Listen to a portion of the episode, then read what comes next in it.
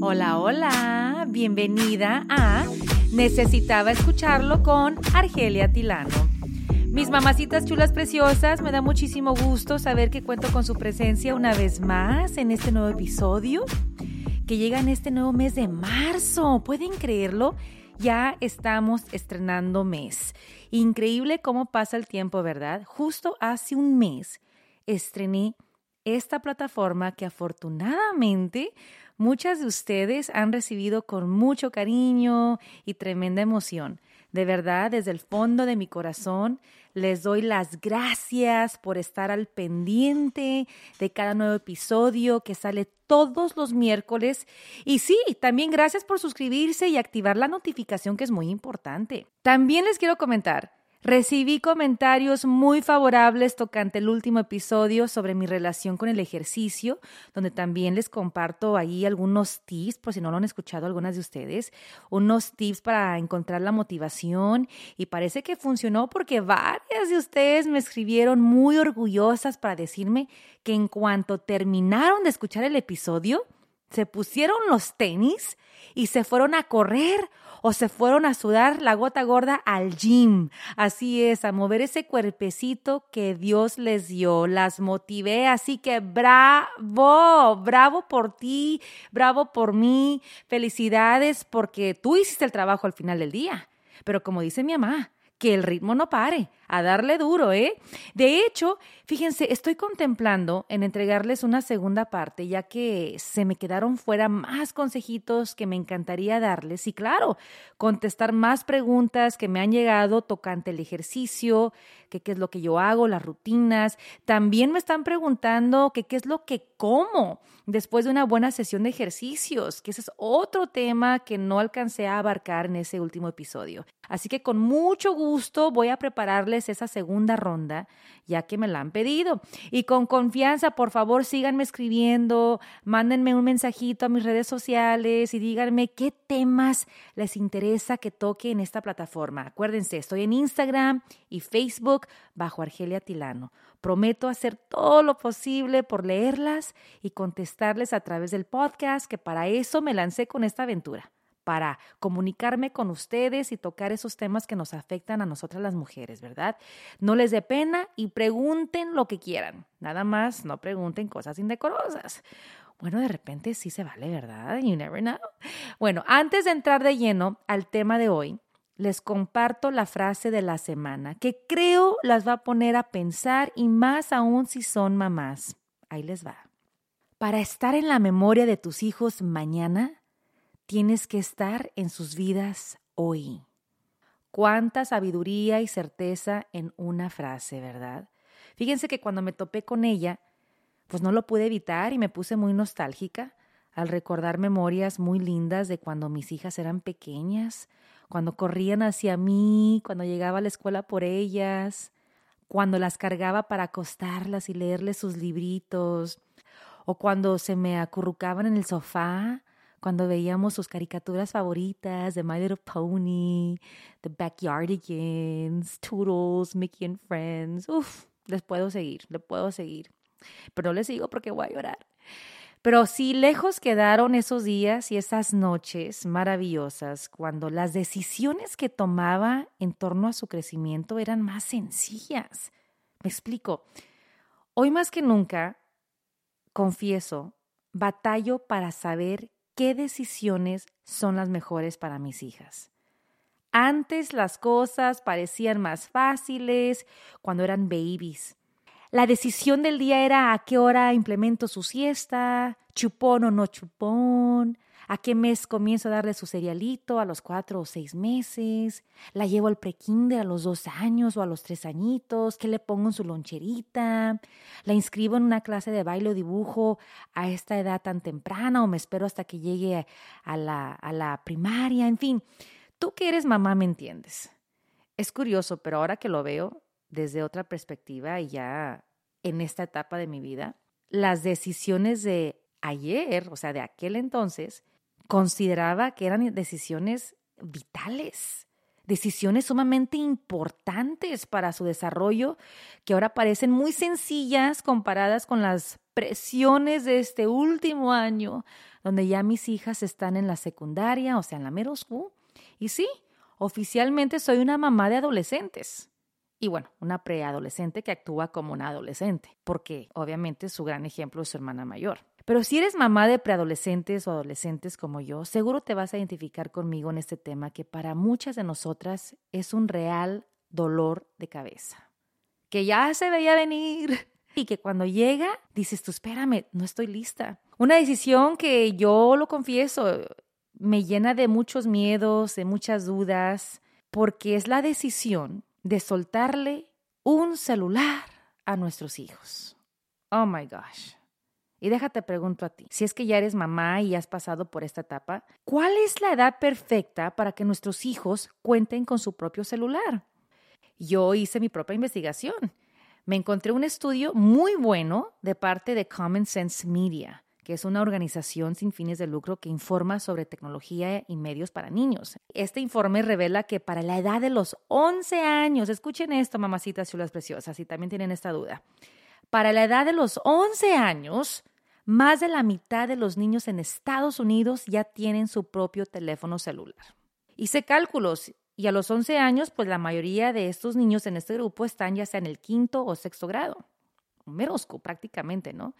Y este mismo estudio confirmaba que para los 14 años, los adolescentes tenían la misma probabilidad que los adultos de tener un teléfono inteligente ya en su posesión.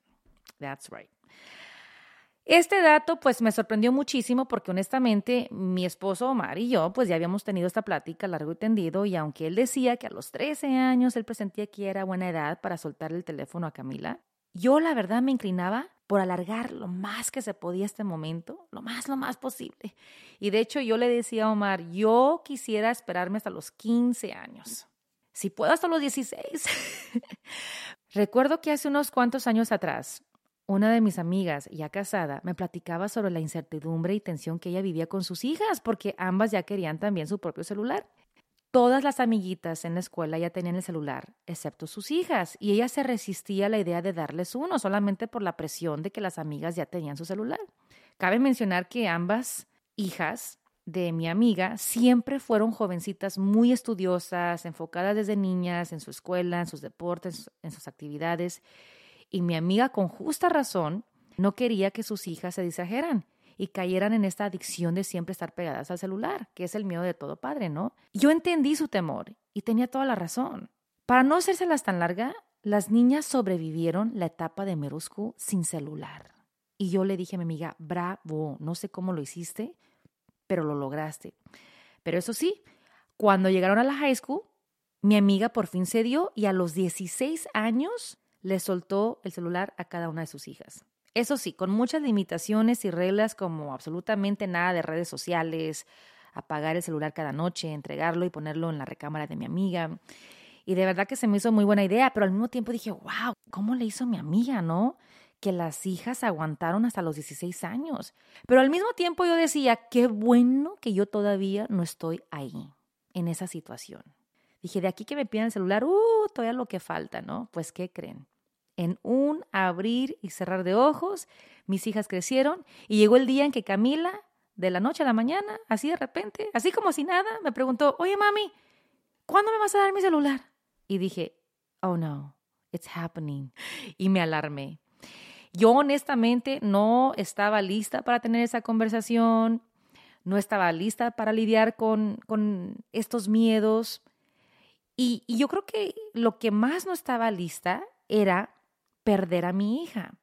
¿Por qué perder a mi hija? No es que exagerada, pero vamos a hablar con la verdad. Cuando nuestros hijos tienen dispositivos electrónicos, tecnología enfrente, se olvidan de todo y de todos, incluyendo mami y papi. Y Camila tenía 10 años cuando ella me pidió el celular. Así que le dije que, que nunca. Le dije, jamás. no, ya en serio. Le dije que quizás cuando cumpliera sus 15 años o Sweet 16, le íbamos a por fin darle el celular. Aún recuerdo su carita de asombro, de shock, como diciéndome, ¿Really? You're kidding, right? Estás bromeando, ¿verdad? Pero ya, fuera de broma. Me senté con ella y le dije que no era necesario aún, se me hacía muy chiquita, pero al mismo tiempo quería escucharla y preguntarle por curiosidad, ¿por qué de repente sientes que ocupas un celular? Su respuesta, pues obviamente fácil y sencillo, ¿no? Para hablar con mis amiguitas. Y le dije, ok, qué padre. Para eso tienes el teléfono de la casa que puedes usar cuando tú quieras y ahí está. Pero para ella no era lo mismo. Decía que no, no, no, el teléfono de la casa no es para eso. Para nuestros niños, el teléfono de la casa es como un artefacto. ¿Para qué es eso? ¿Para qué se usa? No, no es como antes que nosotros crecimos con el teléfono y sí corríamos de la escuela a la casa para hablarle a la amiguita. Pero yo sabía que Camila, al estar expuesta a celulares entre sus amigas, pues era la razón por la cual de repente ella también quería uno, ¿no? Afortunadamente, la escuela de Cami, en aquel entonces la primaria, pues estaba a unas dos cuadras de la casa y por ende le decía que si tenía que hablarme por X motivo, emergencia, pues que fuera a la oficina y me marcara y tan tan. Pero bueno, mientras tanto, yo logré convencer a Cami de que podía usar su tableta para comunicarse con sus amiguitas durante su hora social. ¿Qué es la hora social? Bueno, es algo que implementamos aquí en la casa. Es una regla muy sencilla. Una vez terminaban sus tareas y después de la cena, ya yo les soltaba su tableta, porque eso sí, yo tenía que dárselas porque las tabletas siempre han estado bajo mi control. Se las daba por 30 minutos para que se comunicaran con sus amiguitas y ahí a través de la tableta podían mandarse sus textos o lo que sea, hacer sus juegos virtuales, ¿no? Y bueno, una vez ya terminaban su hora social o más bien su media hora social, pues ya me tenían que entregar las tabletas. Algo que nos ha funcionado muy bien en este hogar, que es otro tema de las tabletas, que muchas amigas me decían, ¿cómo le haces para controlar las tabletas con tus hijas? Pues hay reglas. Prácticamente después de que terminen sus labores, sus responsabilidades, ya tienen acceso a las tabletas por cierto tiempo y una vez llegue el tiempo de entregar tabletas, pues hasta ahí llega el corrido, yo guardo las tabletas y ellas a dormir. Y de hecho, hasta la fecha, las tabletas todavía las tengo yo, algo que nos ha funcionado muy bien. La regla es no dispositivos electrónicos en sus cuartos a la hora de dormir. Esto para asegurar que duerman a sus 10, 11 horitas sin distracciones. Pero ¿qué pasa? Llega la etapa de la middle school y vuelve a salir el tema del bendito o maldito celular y ahora con más insistencia. Y acuérdense que yo como muchas de ustedes estoy navegando terreno nuevo al convertirme en mamá de preadolescentes con necesidades y presiones diferentes, decisiones más difíciles y yo a veces estoy entre la lucha de qué es bueno y qué es malo, exagero, no exagero. En fin, yo todavía estaba renuente, pero llegando a un punto donde ya sabía que quizás ya era tiempo de ceder. Y platiqué con mi mejor amigo, que justo es educador. Él ha sido maestro por muchos años y luego director de varias escuelas. Y me senté con él y le dije, oye, estoy mal en no querer darle un celular a mi hija ahora que está en la Merusco. Y literalmente me dijo, estás mal. Mira, ya es hora que le sueltes el celular a Cami. You have to do it. Hoy por hoy, una jovencita, un joven de middle que no tenga celular es blanco de burlas. Y eso les provoca mucho daño emocional. Dice, yo lo he visto. Y tú no quieres que tu hija sea víctima de bullying por no tener un celular. Mi amigo prácticamente me confirmó lo que decía el estudio que les comenté hace ratito. La mayoría, si no es que todos los jóvenes en Meroscu ya cuentan con su celular. Y un joven que no tenga uno en esta etapa de su vida, pues puede llegar a sentirse aislado por no tener algo que todos sus compañeros tienen. Entonces, de alguna manera yo dije, ok, Argelia, yo creo que ya ahora sí, llegó el tiempo, platiqué con Omar, Omar me decía, ya es hora, aparte con todo lo que está pasando en las escuelas, con estas emergencias, estas tragedias, es, es bueno tener ese contacto directo con nuestros hijos al instante. Y ese es un miedo que todo padre tiene, ¿verdad? No queremos recibir un texto, una llamada de nuestros hijos en pánico porque algo está pasando en la escuela. Pero hablando de miedos, mi miedo era que al darle el celular a mi hija, como todos ustedes seguramente lo han pasado, es el miedo a que tengan el acceso al Internet, el miedo a no tener control de lo que ven el miedo a que tenga de repente en la palma de su mano el mundo de las redes sociales. El miedo a que se enviciara con el celular y dependiera demasiado en el celular para encontrar la felicidad y ya no afuera en el mundo, en el mundo real. El miedo que, que el celular afectara sus calificaciones en la escuela, perder el enfoque en sus actividades. El miedo a recibir material no apropiado de amistades, porque tú no sabes lo que la amiguita o el amiguito le va a mandar, ¿no? Pero yo creo que mi temor más grande el, temor más grande que yo tenía es que al darle el celular a mi hija, yo sabía que ya iba a tener que competir con el celular. ¿Competir en qué manera? Pues competir en el, en el hecho de que ya tenía que compartir mi tiempo con un celular que ahora me está quitando tiempo a mí y ya no estar con mi hija. O sea, que mi hija ya no iba a decir, mami, tengo dos horas para estar contigo para ver una película o movie, sino que ahora iba a decir, mami, tengo una hora para estar contigo porque la otra hora la tengo para mis amigas. O sea, darle de mi tiempo al celular porque ahora el celular es más importante que, que estar con mami. Y eso me dolía mucho. Entonces sí, sentirme celosa de este aparato al, al cual ahora de repente es más divertido que yo, su mami, no podía yo concebir esa idea. ¿Cómo es posible que ahora un celular es más atractivo, es más divertido que estar con mami? Entonces, ya no querer pasar tiempo conmigo por querer pasar más tiempo con sus amiguitas a través del celular era lo que a mí me afectaba bastante.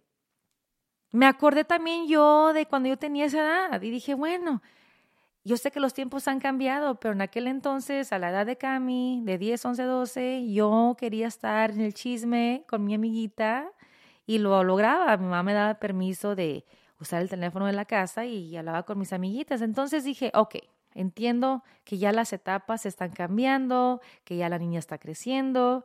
Se dio y Omar y yo acordamos en que ya era tiempo y tomamos la decisión de ofrecerle su primer celular una vez cumpliendo los 12 años ya había terminado su sexto grado con excelentes calificaciones y decidimos que al entrar al séptimo grado, pues ya podía ella tener su celular. Y con el dolor de mi alma fuimos a la tienda y Cami escogió el color y el protector. Y una vez lo escogió, queríamos que viera cómo era el proceso de comprar un celular de llenar un contrato con la compañía que iba a proveer el servicio. Todo esto con la intención de que Cami viera que al final del día, mami y papi íbamos a pagar este celular con nuestro dinero y que por ende éramos los únicos dueños del celular y no ella. Y para dejar bien en claro esas reglas que le íbamos a imponer, pues fue mi idea ponerlo todo en papel y le dije Omar, voy a hacer un contrato entre nosotros, sus padres y ella, que sepa que esto es una gran responsabilidad. Para mí era muy importante decirle a mi hija que con este celular venía mucha responsabilidad y muchas reglas que seguir, obedecer y respetar. Y este mismo contrato también se lo dimos a Anabela, que también a los 12 años, exactamente a los 12 años cumpliditos, nos pidió un celular. ¿Por qué? Pues obviamente porque la hermana mayor lo tenía, ella también se lo merecía el mismo contrato que se le dio a Cami, se le dio a Bella, y, por eso quiero compartirte mi contrato, por si de repente tú también estás en esta situación de cómo le hago, cómo le suelto, cómo le doy este privilegio, pero también cómo educo a mis hijos para que sepan usar esto responsablemente. Bueno, entonces yo con mucho gusto te voy a compartir el contrato con las reglas que nosotros implementamos para que las niñas sigan al pie de la letra y hasta la fecha todo va muy bien, ¿eh? Así que mamacita chula preciosa, si tú estás en esta situación donde no sabes cómo implementar las reglas, pónselo en papel y haz que tu hija o tu hijo, antes de soltarle el celular, que lea cada cláusula y que después de leer cada cláusula ponga sus iniciales. Es un contrato. Esto no es un juego. Que ellos sepan que esto es en serio. La regla número uno. Entiendo que las siguientes reglas son para mi seguridad y que mis padres me aman más que a nada en el mundo. Para mí era muy importante que supieran eso. Entiendo que mis padres quieren darme libertad al mismo tiempo que me dan suficiente seguridad para tomar decisiones inteligentes. Regla número dos. Responderé con prontitud cuando mis padres se comuniquen conmigo. Porque eso sí, ¿eh? Le dije a las niñas, en cuanto mami y papi les marquemos o les mandemos un texto, inmediatamente nos tienen que contestar. Nada de que ignorarnos y que no leí tu texto y que no había señal. No, no, no, no, no. Nada de eso. No excuses. Regla número tres. Prometo que mis padres siempre sabrán las contraseñas de mi teléfono. Aquí no hay secretos. Entiendo que mis padres tienen derecho a mirar mi teléfono cuando sea necesario, incluso sin mi permiso. Yo a esto le llamo random checking, que prácticamente es rastrear el teléfono cuando a ti se te antoje, sin tener que avisarle a tu hija o tu hijo que vas a investigar el teléfono. Y eso lo tienen que tener muy en claro nuestros hijos. ¿eh? Regla número cuatro.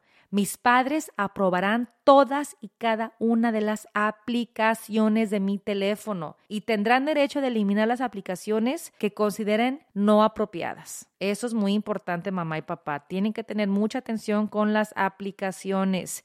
Regla número cinco. No ocultar ninguna aplicación cuando se entregue el teléfono porque nuestros hijos son mañosos y de repente tienen ahí una red social y cuando entregan el teléfono la esconden.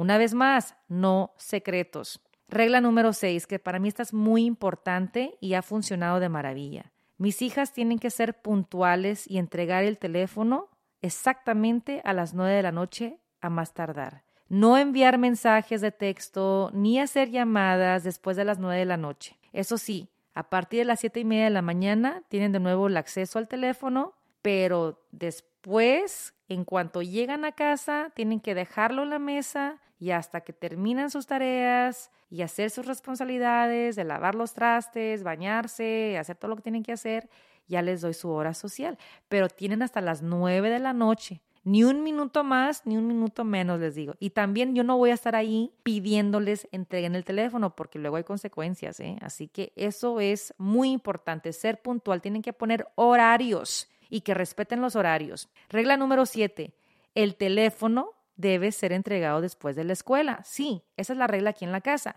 Cuando llegan a la escuela, comen algo y van a hacer la tarea y tienen que tener el teléfono afuera. Me lo tienen que poner en la cocina, un lugar donde yo lo vea. No lo pueden tener en su recámara o el escritorio porque eso es una gran distracción.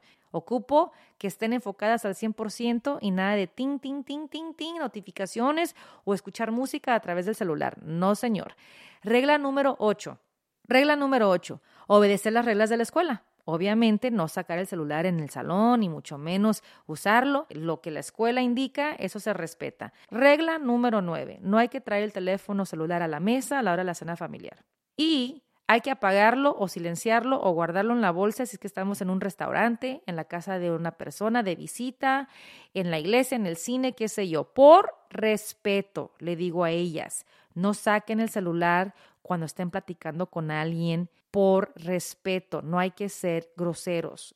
Regla número 10, no enviar ni recibir fotos de desnudos, ni de chiste, ni de reto, ahora con las redes sociales, con tantos retos, ni de broma, ni con la mejor amiga, con nadie, absolutamente nadie.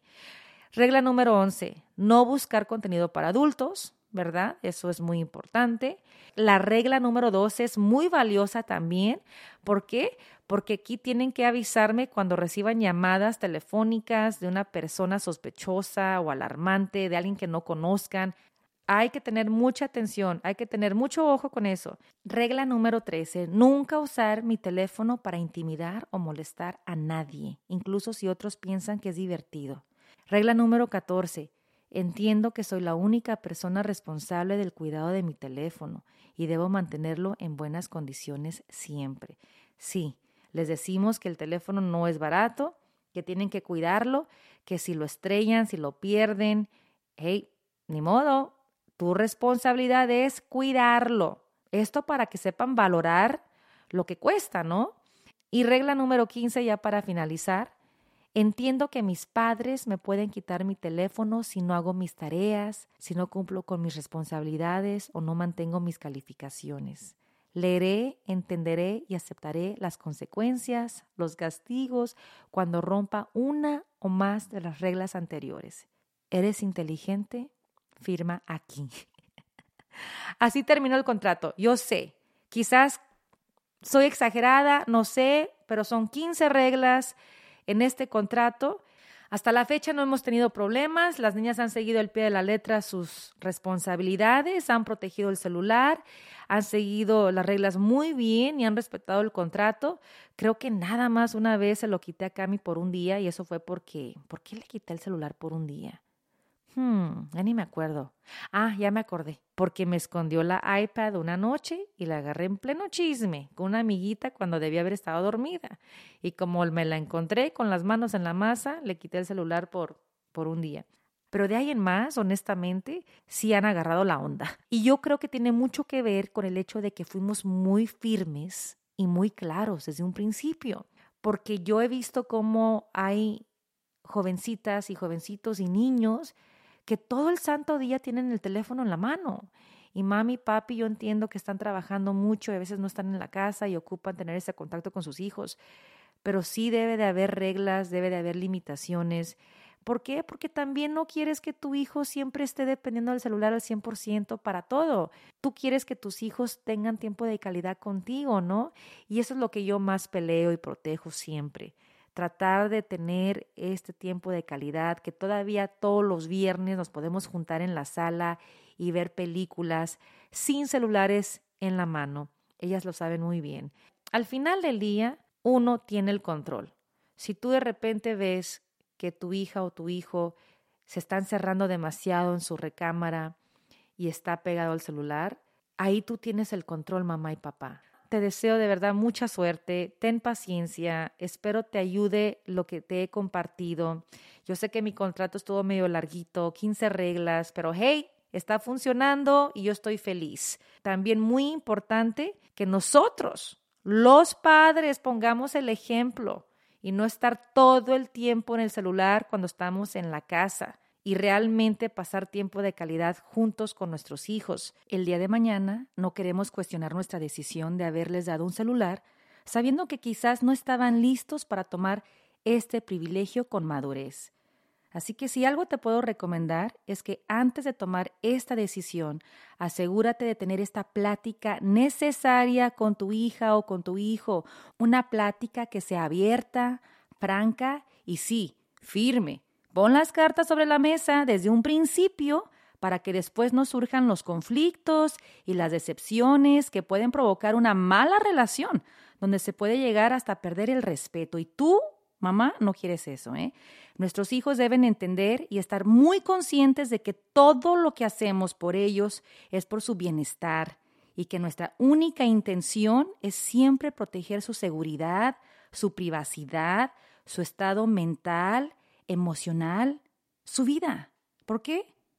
Porque nuestros hijos son lo más valioso que tenemos y porque los amamos.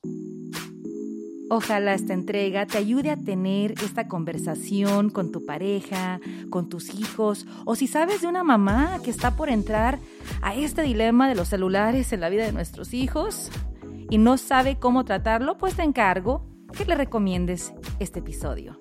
Como siempre, gracias por dejarte acompañar por mí a través de mi podcast. Necesitaba escucharlo con Argelia Tilano, disponible como sabes en Apple Podcasts, en Spotify, en iHeartRadio. Suscríbete y acuérdate que hay nuevos episodios cada miércoles, así que te espero la próxima semana, que por cierto estará dedicado a la fuerza femenina en el Día Internacional de la Mujer. Ya lo saben, nos escuchamos, cuídense y sepan que las quiero.